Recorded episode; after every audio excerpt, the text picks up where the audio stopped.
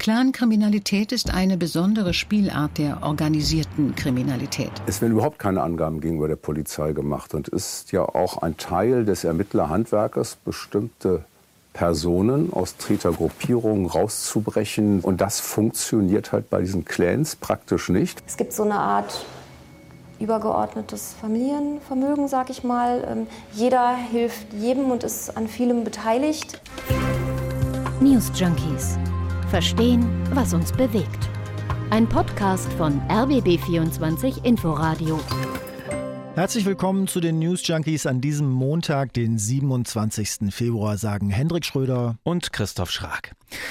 Clan-Kriminalität. Ja. Ich glaube, bei diesem Begriff, da lauscht eigentlich jeder auf, äh, spätestens seit diesem spektakulären Raub der dicken Goldmünze aus dem Bodemuseum und dem Einbruch in das grüne Gewölbe da in Dresden, da wird doch äh, sogenannte Clankriminalität wieder sehr viel diskutiert und es ist immer irgendwie spannend, sich damit zu beschäftigen. Es ist spannend, es ist aber auch durchaus umstritten, also zumindest der Begriff ist umstritten. Also der Vorwurf ist da, dass viele Clanmitglieder, Familienmitglieder, die mit Kriminalität gar nichts zu tun haben, da in Sippenhaft genommen werden und stigmatisiert werden.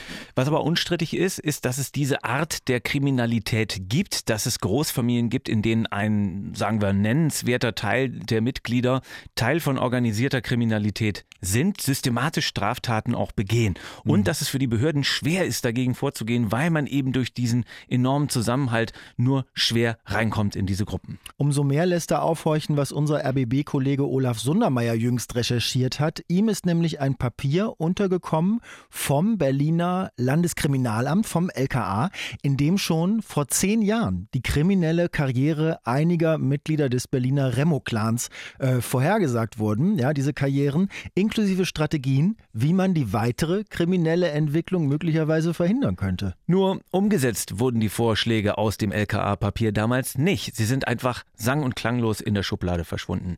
Was da genau drin stand in diesen Papieren von damals und wie die Polizei mittlerweile gegen kriminelle Clanstrukturen ermittelt, darüber sprechen wir mit Investigativreporter Reporter Olaf Sundermeier, jetzt und heute bei den News Junkies. Olaf, wir würden am Anfang gerne auf eine Sache eingehen, weil dieser Begriff Clankriminalität, der ist ja nicht unumstritten. Also da werden die vielen hundert oder auch tausend Mitglieder so eines einzigen Familienclans in einen Topf geworfen und vorverurteilt ist ja oft die Kritik daran. Und trotzdem ist ja Clankriminalität ein besonderes äh, Phänomen. Also wenn wir das vielleicht am Anfang einmal begrifflich abklären, worüber sprechen wir eigentlich genau und worüber nicht? Mhm. Das Problem ist, dass Clankriminalität ist keine Legaldefinition, sondern ein kriminologischer Begriff aus Sicht der Polizei, der sich erst in den vergangenen Jahren entwickelt hat. Für Ermittlungsbehörden wie die Staatsanwaltschaft beispielsweise, die ermittelt ja nicht im Falle von Clankriminalität, sondern das ist ein kriminologischer Oberbegriff und dabei geht es um Kriminalität aus ethnisch abgeschlossenen Strukturen, aus familiären Strukturen. Die gibt es beispielsweise bei türkisch-arabischen Großfamilien, Clans hier in Berlin. Die gibt es auch bei Roma-Clans, bei tschetschenischen Clans.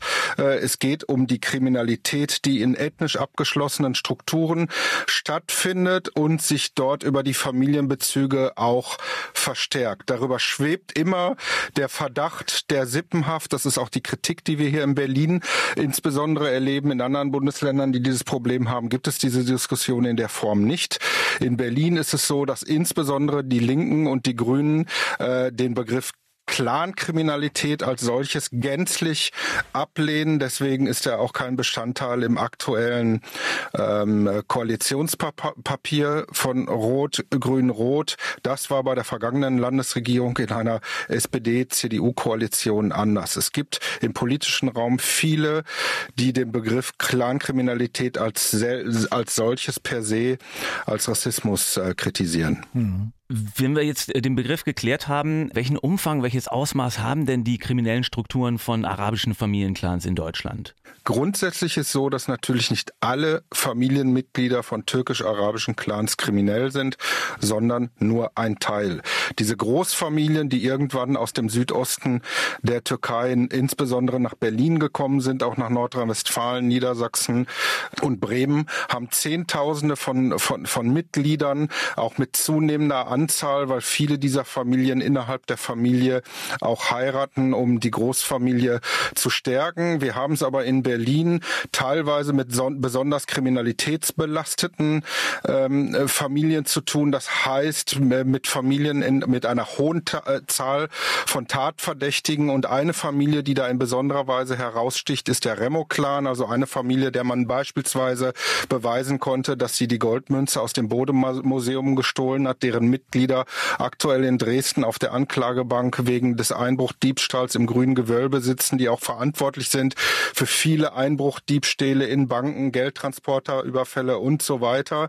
Diese Familie hat eine besonders hohe Quote von, von Tatverdächtigen in ihren Reihen. Aus einem Papier des Berliner Landeskriminalamts von 2012 schon wissen wir, äh, dass die, dass die Quote bei 60 Prozent Kriminalitätsbelastung mhm. mhm. der Familienmitglieder seinerzeit äh, lagen. Das Ausmaß der Kriminalität, das diese Familien angehen, äh, ist ganz unterschiedlich. Wir recherchieren aktuell den Fall äh, äh, von Callcenter-Betrug gegen sogenannte falsche Polizisten. Da geht es um 150 Millionen Euro, äh, mit denen insbesondere ältere Menschen in Deutschland abgezockt worden sind, organisiert, federführend durch Mitglieder eines kriminellen Clans. Ähm, du hast gerade dieses LKA-Papier ähm, schon angesprochen, das bekannt ähm, geworden ist. Ähm, und du hast ja diesem Clan auch schon ein bisschen in Libanon hinterher recherchiert. Also über den Remo-Clan sprechen wir jetzt. Warum ist es eigentlich für die Strafverfolgungsbehörden so schwierig, dem beizukommen? Eben weil es innerhalb von familiären Strukturen äh, läuft. Das heißt, wir haben auf der einen Seite Straftäter, die dort auffallen in den Familien, auf der anderen Seite aber ganze Familienverbünde, die die Kriminalität decken, die das mittragen, die Zeugenaussagen machen, die zur Verschleierung beitragen, die als Strohleute auftauchen, die Falschaussagen äh, sagen machen. Der Familienverband agiert als solches sehr häufig geschlossen. Zeugen äh, kippen häufig um in Verfahren, weil sie auch Angst haben haben vor der möglichen Gewalt, vor Racheakten äh, dieser Clanmitglieder. Und wir erleben, dass diese geschlossenen, sehr stark in sich geschlossenen Strukturen auch sehr selten Aussagen bei den Ermittlungsbehörden äh, äh machen. Man deckt sich gegenseitig und das macht es sehr schwierig für die Polizei, der es auch aus ganz natürlichen Gründen nicht gelingt, dort V-Personen einzuschleusen, anders bei anderen organisierten Kriminalitätsfeldern, weil man eben aus diesen Familien kommen muss, um dort eine Glaubwürdigkeit äh, zu, zu besitzen. Deswegen ist es der Polizei nur eingeschränkt möglich, in diesen Kreisen zu ermitteln. Mhm. Jetzt ist ein Papier des Landeskriminalamts zum Vorschein gekommen. Das ist äh, circa zehn Jahre schon alt. Und darin kamen die Ermittler damals zu der Erkenntnis, dass der Remo-Clan zehnmal krimineller ist als andere kriminalitätsbelastete Gruppen. Äh, was ist damit genau gemeint mit diesen zehnmal krimineller? Also das Landeskriminalamt hat sich vor zehn Jahren die Kernfamilie, eine Kernfamilie der Remos in Berlin angeschaut mit 103 Mitgliedern und ist zu dem Schluss gekommen, dass 60 Prozent dieser Mitglieder schon als Tatverdächtige in verschiedenen Kriminalitätsfeldern Feldern aufgefallen ist. Dass beispielsweise die Quote der bei Rohheitsdelikten, also Raub, Körperverletzungsdelikte und Straftaten gegen die persönliche Freiheit, das 2,6-fache höher ist als bei anderen besonders besonders kriminalitätsbelasteten Gruppierungen. Man ist also zu dem Schluss gekommen, dass man es hier mit einer hochkriminellen Familie zu tun hat, die auch in ihren privaten, sozialen und familiären Bezügen, da gab es Vorwürfe Würfe von Misshandlung von Kindern, von Verwahrlosungsvorwürfe, von ähm, ähm, auffälligen Verhalten in, in Schulen, also nicht immer zwangsläufig Dinge, die zwangsläufig zur Strafbarkeit kommen, aber Kriminalität äh, begünstigen in besonders hohem Maße Maße ähm, ähm, bei dieser Familie äh, vorhanden ist. Man ist aber auch zu dem, zu dem Schluss gekommen, dass der Aufwand, sich solche Familien vor soziologisch kriminal, kriminologischen äh, Faktoren anzuschauen, einfach zu hoch ist, die das Personaltableau des Berliner Landeskriminalamts zu sehr belasten würde, dass man zu dem Schluss gekommen ist, es bringt nichts, dass mit jeder der 20 bis 30 besonders polizeiauffälligen Großfamilien hier in Berlin in gleichermaßen, äh, gleichermaßen zu tun. Der Neuköllner Sozialstadtrat Falko Lieke von der CDU, der lässt sich ja, äh, der, der lässt sich ja zitieren, unter anderem auf rbb24.de äh, mit einem Satz und er sagt, hätte man das damals ernst genommen, hätte man gehandelt, also als dieses Papier erstellt wurde vor ungefähr zehn Jahren, hätte man äh, die kriminelle Entwicklung der Familie aufhalten können. Da, da, das erschienen uns doch sehr, sehr große Worte. Ist das Politikergedonner oder ist da nach deiner Analyse was dran? Naja, da, wir reden hier von einem Fachpolitiker, der sich selbst seit zehn Jahren intensivst mit den Familienstrukturen äh, der Remos äh, beschäftigt, der, der, dem, dem, der auch selbst Vorwürfen nachgegangen ist, wenn es um Misshandlung und Verwahrlosung von, von Minderjährigen geht und so weiter. Auf der anderen Seite ist es natürlich ein Politiker, der im öffentlichen, der im öffentlichen Raum äh, unterwegs ist und die Wahrheit liegt irgendwo in der Mitte. Fakt ist, dass man seinerzeit faktisch gar nicht, gar nicht gehandelt hat. Er schlägt zum Beispiel sogenannte Fallkonferenzen vor, wären sinnvoll gewesen, wenn man sich jetzt einzelne Personen angeschaut hat. Zum Beispiel der Haupttäter für den, äh, für den Diebstahl der Goldmünze im Bodemuseum, der findet in diesem Papier hin, hinreichend statt. Als Teenager sehr verhaltensauffällig gewesen in der, in der, in der Schule, in seinem gesamten Umfeld geneigt als eine Person, die eine kriminelle Karriere äh, vor sich hat. Dort hätte man intervenieren können. Seinerzeit Zeit äh, interdisziplinär über das Jugendamt, über die Schule, über die Staatsanwaltschaft. Das ist komplett ausgeblieben, weil die Polizei diese Informationen auch nicht weitergegeben hat. Insofern ist der Ansatz von Falco Lieke schon der richtige zu sagen, man hätte dort etwas drauf, drauf einwirken können, etwas dagegen tun können, dass man die Kriminalität äh, dieses, dieses Clans gänzlich hätte unterbinden können, wenn man eine andere Weichenstellung vorgenommen hätte 2012. Äh, das ähm, halte ich für übertrieben.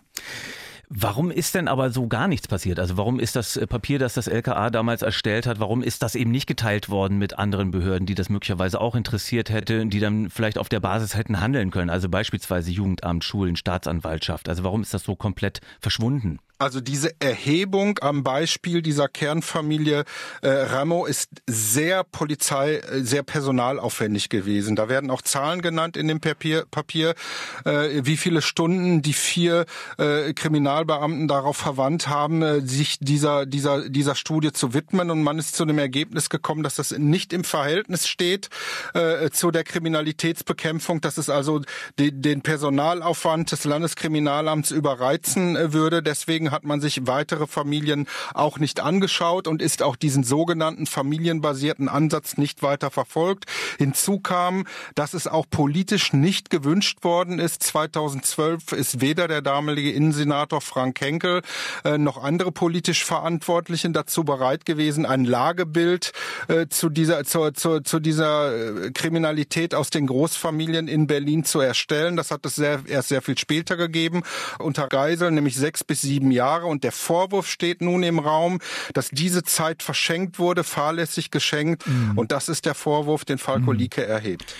Also ähm, diese Erkenntnisse aus familienbasierten Handlungsanweisungen, ähm, äh, wie, das, wie das ja heißt im Amtsdeutsch, ne? also eine aufwendige Stammbaumrecherche, ja, diese Erkenntnisse, die man daraus hätte äh, gelangen können, also durch dieses Gucken, wer gehört zu wem, wer macht mit wem was, ganz ehrlich, Stammbaumrecherche, das hat, hat das nicht schon so einen unangenehmen Beiklang von Sippenhaft, von Generalverdacht? Ist da nicht sogar so eine Grenze zum Racial Profiling schon, schon relativ schmal oder wie schätzt du das ein, Olaf? Also grundsätzlich muss man natürlich aufpassen, äh, dort äh, keine Männer in Sippenhaft zu nehmen, äh, gesamte Familien zu kriminalisieren. Aber ich erlebe das in der eigenen Recherche. Ich unternehme diese Stammbaumrecherche mit den Daten aus verschiedenen Auslandsbe Ausländerbehörden in Deutschland regelmäßig, um zu wissen, mit wem man es eigentlich zu tun hat. Ich bin in dem Herkunftsdorf in der Türkei äh, ge gewesen, aus dem verschiedene Familien kommen, mit denen wir es hier in Berlin zu tun äh, haben. Und zwar auf Hinweis von Menschen, Menschen aus diesen Familien selbst, die mir gesagt haben, du musst überhaupt mal da, dorthin fahren, um zu verstehen, um unsere Geschichte zu verstehen, um auch irgendwie die Geschichte dieses Volks in der Diaspora zu verstehen. Eine verstreute Ethnie, die in ganz Europa lebt, aber insbesondere in Berlin auch, die einen engen Familienzusammenhang äh, hat. Denn nur über die Familie ist diese Art der Kriminalität zu verstehen. Und dafür muss ich im Prinzip wissen, wen ich mir vor, wen ich vor mir habe. Zumal viele dieser Menschen auch über Identitätsbetrug Betrug in den vergangenen Jahrzehnten im Prinzip ihren Aufenthalt hier bei uns in Berlin erschlichen haben. Und insofern ist die Erkenntnislage erstmal zu wissen, mit wem man es zu tun hat, wem man vor sich hat. Ist denn derjenige überhaupt derjenige, der er vorgibt äh, zu sein? Etwas völlig Unvoreingenommenes. Im Gegenteil, ich bekomme sogar, sogar, sogar Antworten, wenn ich solche Fragen stelle, aber extrem Aufwendiges. Die entscheidende Frage ist aber, wie gehe ich anschließend damit um? Und ich kann keine Familien kollektiv in Sippenhaft nehmen, äh, nur weil jemand einen Namen trägt, ähm, dessen Verwandte äh, dort äh, bereits durch schwere Straftaten aufgefallen sind.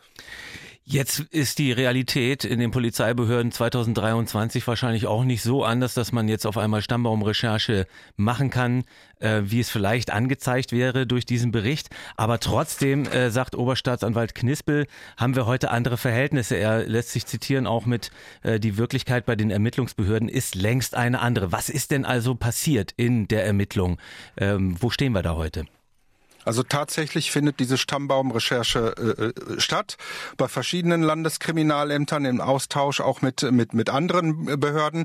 Die Erkenntnislage darüber, mit wem man es zu tun hat hier in Berlin, ist heute eine ganz andere als im Jahr äh, 2012, weil einfach die Behörden auch Personal da reingesteckt haben. Es gibt eine ganze Abteilung beim Landeskriminalamt, die sich ausschließlich mit mit der Analyse von kriminellen Strukturen aus solchen Großfamilien sich damit beschäftigt. Das gibt gibt es aber erst seit rund, seit rund vier Jahren. Diese Informationen werden auch regelmäßig ausgetauscht mit den jeweiligen äh, Fachkommissariaten. Das ist das, auf das äh, Oberstaatsanwalt Ralf Knispel abgestellt hat.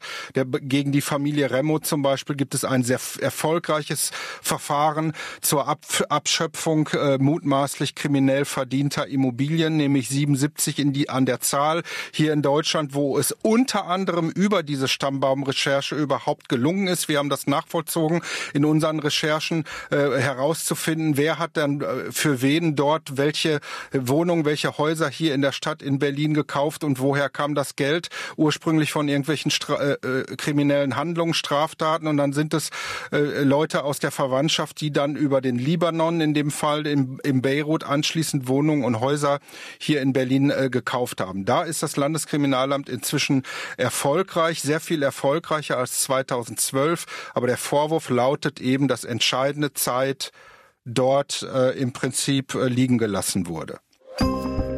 Das waren die News Junkies für heute mit dem RBB Investigativreporter Olaf Sundermeier und den geleakten LKA-Papieren zum Umgang mit kriminellen Clanstrukturen. Und ihr habt gehört, wir haben auch Kollege Olaf Sundermeier noch mehrfach auf diesen Begriff Clankriminalität und eine mögliche Vorverurteilung von Menschen, die mit Kriminalität gar nichts zu tun haben, dadurch äh, äh, gefragt. Also nicht zuletzt auch durch die Verwendung des Begriffs in der Berichterstattung. Weil uns das schon wichtig ist, dass man da aufmerksam bleibt, Menschen nicht pauschal zu verurteilen, aber es natürlich genauso wichtig ist, sich solche Strukturen auch anzuschauen und ohne Scheuklappen darüber zu sprechen. Und wenn ihr noch mehr zum Thema Clans und Clanstrukturen hören wollt, dann sucht doch mal nach dem Podcast Clanland. Findet ihr unter anderem in der ARD Audiothek. Eure Meinung zum Thema lesen wir auch sehr gerne. Also solange sie minimal höflich formuliert ist, das wäre schon schön, dann schreibt uns doch sehr, sehr gerne an newsjunkies.rbb24inforadio.de. Morgen gibt es eine neue Folge der News Junkies mit uns. Bis dahin sagen wir Tschüss, Christoph Schrag und Hendrik Schröder. Ciao, ciao. News Junkies. Verstehen, was uns bewegt. Ein Podcast von RBB24 Inforadio. Wir lieben das Warum.